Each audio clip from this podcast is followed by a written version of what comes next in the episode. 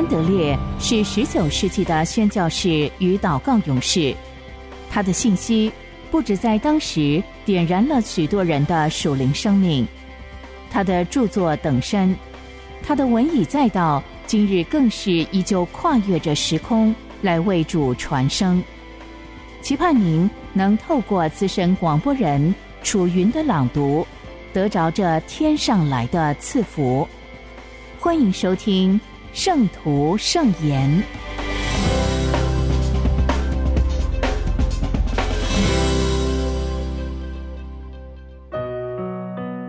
新生命，过失。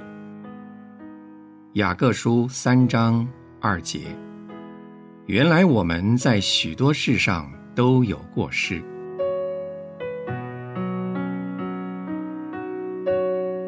神借着雅各所说的这话，描述了人，即便已经成为基督徒，若是没有得着恩典的保守，将会遭遇到什么样的事。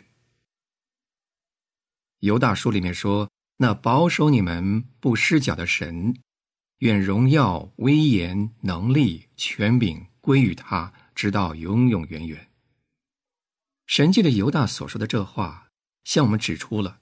能保守我们不失脚的那一位，他激动我们把荣耀和权柄都归给他，这样做就会坚定我们对神所怀的盼望。彼得后书说：“所以弟兄们，应当更加殷勤，使你们所蒙的恩召和拣选坚定不移。你们若行这几样，就永不失脚。”神界的彼得所说的话，则是教导我们。如何才能得蒙全能的神的看顾，并且坚定我们从神所蒙的拣选，能以与他同行？这样，我们就会变得更加殷勤、小心、警醒了。对于年轻的基督徒来讲，他应当如何看待自己的过失，常常是一个十分棘手的问题。在这个问题上，他尤其应当竭力避免两个错误。有些人在跌倒的时候绝望了，他们以为自己交托的行动并不是出于真心，于是丧失了对神所怀的信心。还有些人在有过失的时候态度过于坦然，他们对自己的过失完全不以为然，几乎很少想到自己的过失，于是始终都是在过失之中。我们应当让神的话教导我们，叫我们明白应该如何看待自己的过失。我们要学习两个重要的功课，不要叫过失使你们灰心绝望。你们蒙召要得着完全，但这个目的并不是立刻就能达到。要达到这个目的，还需要时间和忍耐。所以雅各说：“忍耐也当成功，使你们成全完备。”不要以为你们的交托完全是虚情假意的。你们只要承认自己仍旧是十分软弱就够了。不要以为你们一定还会不断的犯罪。只要承认你们的救主是何等的大有能力。要叫你们的过失使你们生出信心，信靠全能的保守者。正因为你们还没有怀着足够的信心来信靠他。所以你们才会跌倒。要叫过失驱使你们来到神的面前。你们对过失要做的第一件事，就是把它交给耶稣来对付。把自己的过失向他陈明，承认自己的过失，你们就会得着宽免。要承认自己的过失，把自己连同自己的软弱都交托给他，并且依靠他来保守你们。你们要不断的唱着，但愿荣耀归给他，因他大有能力保守你们。接下来，要叫过失使你们变得更加有智慧。你们借着信心，就要得着极大的鼓舞，能以胜过你们的过失。借着保守你们的神的大能，借着从他的帮助所得来的喜乐和平安。你们就会得着极大的勇气。从而时刻警醒。你们越是坚定的交托自己，就会越加坚定的相信神已经拣选了你们。他绝不会叫你们的指望落空。你们凡事都要更加小心谨慎，只为他而活着，活在他里面，并且借着他得胜。神说：“只要你们做到这一切，你们就永远不会失脚。”主耶稣啊，我虽然只是一个罪人，随时可能跌倒，但是我要时刻把荣耀归给你。你大有保守我们的能力，叫我们不致失脚。你就是大能者，也是有权柄的。我接纳你做我的保护者。我可想得着你的爱，因为你借着这爱拣选了我。你曾说你们永远不会失脚。我要等候你的话应验在我身上。阿门。我们一起思想：一，对于神的恩典。能够为你们成就的一切，你们必须通过神的话来认真思想。我们天生就预见到自己必定会常常失脚，这种认识是错误的。可是这些错误看法却因为种种原因而变得根深蒂固。也许是因为有许多懒惰的基督徒树立的榜样，也许是因为不幸，以至于无法真正认识到。神真的要保守我们，也许是因为，在我们靠自己力量来付诸努力的时候，屡屡体验到失败和失望。二，不要因为过失看起来很微不足道，就宽容他。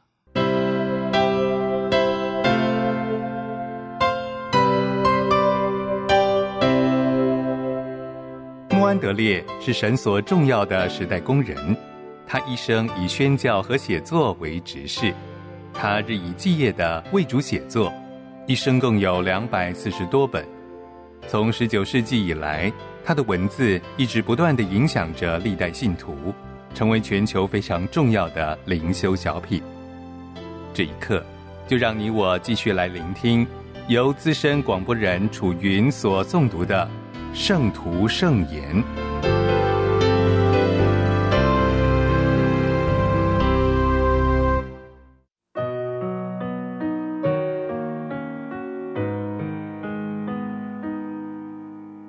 属天的医治，信心之路。马可福音九章二十四节，孩子的父亲立时喊着说。我信，但我信不足，求主帮助。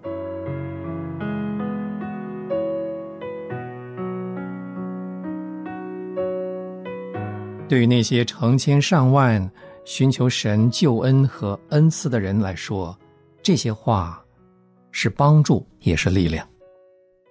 请注意，这些话是一位父亲在他儿子受尽折磨。立持信心向主寻求医治的时候所说的，从他们身上，我们可以看见信和不信之间的征战。我们信靠耶稣，绝对有能力医治病人，也难免有征战。我们可以从这个例证当中得着激励，来明白救主的能力。因此，我们在这里特别要向那些。不愿意使用世界药物，对主耶稣的医治能力和旨意并不疑惑，但是又缺乏勇气，不敢领受医治的人有所禁言。他们相信基督属天的能力，他们相信他行医治的良善意志，他们相信无论从圣经或是今天的医治神迹来看，主的确能帮助他们。但是，当他们自己在领受医治的时候，却畏缩不前，而没有办法鼓起信心说：“主听见我的呼求了，我知道他正在医治我。”因此，我们首先要注意的是，没有信心就没有医治。当受苦的孩子，他的父亲向耶稣恳求说：“你若能做什么，求你怜悯我们，帮助我们。”主耶稣回答说：“你若能信。”耶稣有能力医治，也愿意医治，但是他要这位父亲负起信心的责任。他说：“你若能信，在信的人凡事都能。”要从耶稣那里得到医治，光是祷告是不够的，而缺少信心的祷告更毫无能力可言。病人得拯救，凭的是出于信心的祈祷。如果你已经向主祈求医治，或者有别人为你代求，在你察觉任何变化之前，要能凭着信心这样说：凭着神话语的权柄，我确信他听了我的呼求，我已经得到医治。所谓有信心，是指将你的身体完全交在主的手中，毫无保留的听他安排。凭信心领受医治，如同领受从主而来的属灵恩典，全不在意身体是否有改变，只凭着荣耀神的信心说：“我的心呐，你要称颂耶和华，他医治你的一切疾病。”主需要这样的信心，才好动手行医治。但是，怎样才能得到这样的信心呢？首先，要将你心里任何疑惑告诉神，依靠他从其中得着释放。信心不是金钱可以拿来向主购买医治，他期望在你里面滋长所需要的信心。那孩子的父亲喊着说：“我信不足，求主帮助。”就凭这样热切的需求，他的信岂会不足呢？要根据主的话语，告诉他你的信心所面临的一切困难。告诉他你要摆脱这种不幸。告诉他你只愿意听他的话，立刻痛改你的不幸，仰望耶稣。他脸上的光将使你寻得信靠他的力量。他呼召你信靠他，倾听他的训诫。因着他的恩典，你会赢得信心。要像他这样说：“主啊，我仍然感到自己内心有疑惑，即使我觉得你已经在我里面动工，我发现自己仍然对得着医治感到没有把握。不过，我要克服这种不幸。主啊，你会帮助我得胜。我希望相信，我愿意相信。”靠着你的恩典，我能够相信。是的，主啊，我相信，因为你补足了我的信心。当我们与主亲密相交，当我们从内心回应，不信的心终究被克服，而且胜过。为这样的信心做见证是必须的。你不但要相信主所说，尤其更要相信他的本性。全心倚靠他的应许。雅各书说：“出于信心的祈祷，要救那病人。”出埃及记说：“我耶和华是医治你的。”要仰望耶稣，因为他担当我们的疾病，医治所有到他面前来的人。依靠圣灵，在你的心里影响耶稣的同在。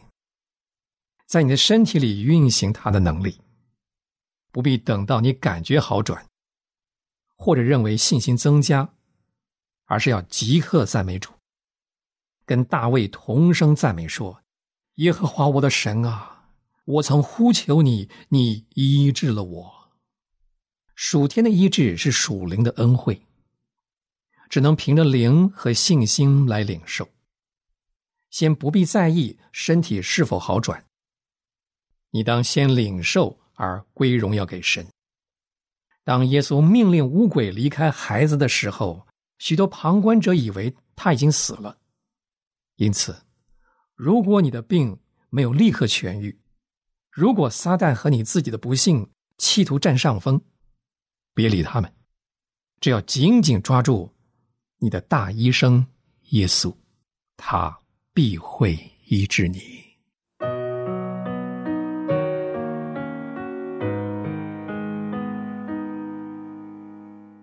属天的医治，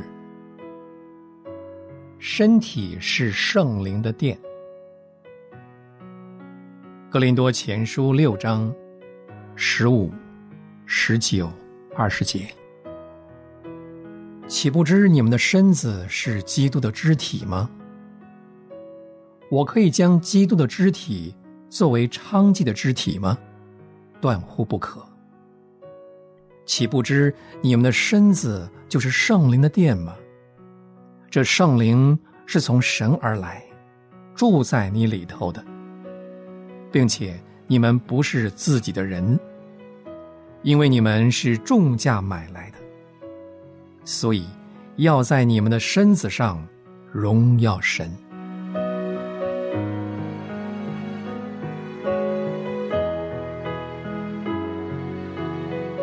圣经告诉我们，基督的身体与中心的信徒相连接。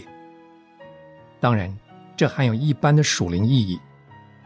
不过，圣经特别问我们，是否知道我们的身体是基督的肢体？因为当圣经在说到圣灵或基督住在我们里面，所指的也是我们生命中的属灵部分。你看。圣经说的多清楚，岂不知你们的身子就是圣灵的殿吗？教会必须明白，在基督的救赎里，身体也是其中的一部分，要依靠基督恢复原来的光景，成为圣灵的居所，做他的器皿，靠着他的同在而分别为圣。教会也必须认知，在圣经和神的训诫中，属天的医治应该居于什么地位？创世纪告诉我们，人由三部分构成。首先，神用尘土塑成人体，接着把生气吹进去，最后是他自己的生命和自己的灵也进入其中。借着圣灵和物质的结合。人就成为一个有灵的活人，成为人之要素的魂，处于灵和体之间，将它们全部连接在一起。魂借着身体，寻找到自己与外界的联系；借着灵，与看不见的灵界和神发生接触。灵借着魂。使身体屈服于属天能力的运作，并且予以属灵化。同样，身体借着魂可以影响灵，将它吸引向地。魂可以在神像灵所说的话，以及透过感官而来的属实话语之间有所选择。灵和体的相连。使人成为受造物中的独特之物，是神作品的至宝。比人更早存在的受造物，例如天使，只有灵却没有体；动物只有血肉之躯，由活的魂赋予生命力，却没有灵的存在。父神命定人要透过被灵所管制的身体。并且依靠神的灵更新而变化，而能共享天上的荣耀。我们知道罪和撒旦下手破坏人那更新而变化的可能性，记得身体是灵受试探和引诱，变成身体的奴隶。我们也知道神已经摧毁撒旦的作为，完成他的创造目的。经上说，神的儿子显现出来。为要除灭魔鬼的作为，神为他儿子预备了身体，也就是道成了肉身。将他本性一切的丰盛，都有形有体的居住在基督里面。然而，他被挂在木头上，亲身担当了我们的罪。如今，主耶稣已经从死里复活，他以那脱离罪试探的身体和他的灵和魂，跟我们的身体相交。领主的晚餐，就是领基督的身体。我们的身体就成为基督的肢体。信心叫我们赢得一切基督借他的死和复活所成就的。他复活的生命不但彰显在我们灵里和魂里，也按照我们的信心临到我们的身体。保罗说：“岂不知你们的身子就是圣灵的殿吗？”许多信徒想象圣灵住在我们身体里，就像我们住在一间房子里一样。这个比喻实在不好，因为我可以住在一间并没有成为我生命一部分的房屋里，我可以毫无痛苦的离开它。它跟我之间并没有性命相交的结合，它跟我的灵魂体的结合情形。迥然相异。植物的生命流通在它里面的每一部分。我们的魂也不局限于居住在心脏或头部而已，乃是遍布全身。整个人的生命都可以证明它存在。圣灵居住在人体的情形就像这样，它把我们整个渗透了，它占有我们的无限程度。远超过我们想象之外。圣灵也以这样同样的方式，将耶稣的生命、他的圣洁、他的喜乐和他的力量赐给我们的灵和魂。只要人伸出信心之手，他立刻可以将基督活泼的生命注入我们的病体。只要我们的身体完全顺服基督，和他同定十字架，弃绝一切的执拗。只愿成为主的圣殿，就不再希望其他的，那就是圣灵在身体里彰显复活救主大能的时候。我们也只有在这个时候，才能在身体上荣耀神，让他毫无拘束的在我们身上彰显他的能力，也显出他知道该如何释放他的圣殿，摆脱疾病、罪恶和。撒旦的辖制。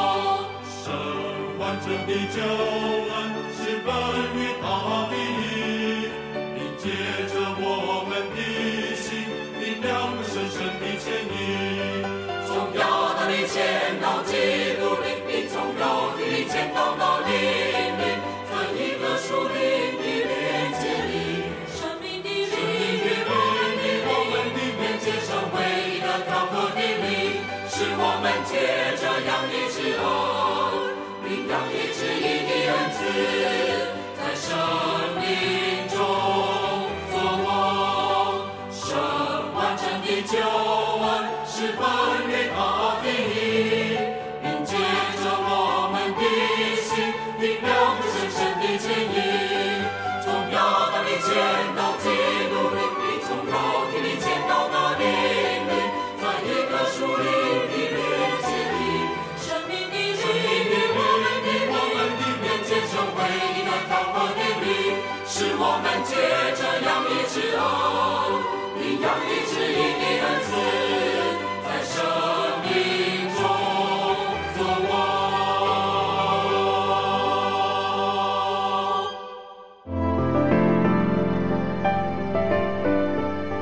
安德烈说：“但愿我生命中的每一刻不会浪掷于神同在的亮光和喜乐之外，也愿我无时无刻不将我自己交托给神，作为他的器皿，能充满他的灵和他的爱。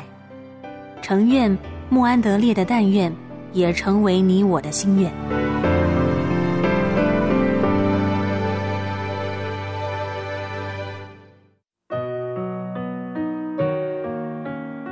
交通的秘诀，基督徒的刚强。以弗所书六章十节，原文。我还有末了的话，弟兄们，你们要住在主里，并在他全能的力量里刚强起来。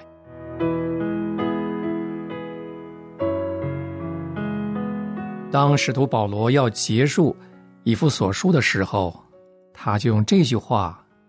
开始最后的一段，他说：“我还有末了的话，我的弟兄们，你们要在主里刚强起来。基督徒需要刚强，这是我们都知道的。然而，基督徒的本身并没有刚强的力量，这也是真的。刚强的力量从哪里来呢？请注意这个地方的答复。”保罗在以弗所书一章十七到十九节，他说到这个能力，他求神将圣灵赐给他们，使他们认识神全能之力量运行的能力，也就是神在基督身上运行，使他从死人中复活的能力是何等超越的浩大。这是一个实际的真理，他那超越浩大。而是基督从死人中复活的能力，今天也在每一个信徒里面做工。弟兄姊妹，这个能力就在我里面，也在你里面做工。我们很不容易相信这个真理，我们所经历的更少。这就是保罗要祷告的原因。我们也必须和他一同祷告，好叫神。借圣灵能教导我们相信他的大能大力，请用你的全心来祷告说：“父啊，求你赐给我圣灵的智慧，好叫我在我生活中能经历这个能力。”在第三章十六、十七节，保罗求父按照他荣耀的丰富，借着他的灵，用能力叫信徒们在里面的人里。刚强起来，使基督住在他们心里。然后他又说：“愿荣耀归给他，归给那能照着在我们里面运行的能力，极其充足的成就一切，超过我们所求所想的神。”请再读这两处圣经，并且求神的灵照亮你的眼睛。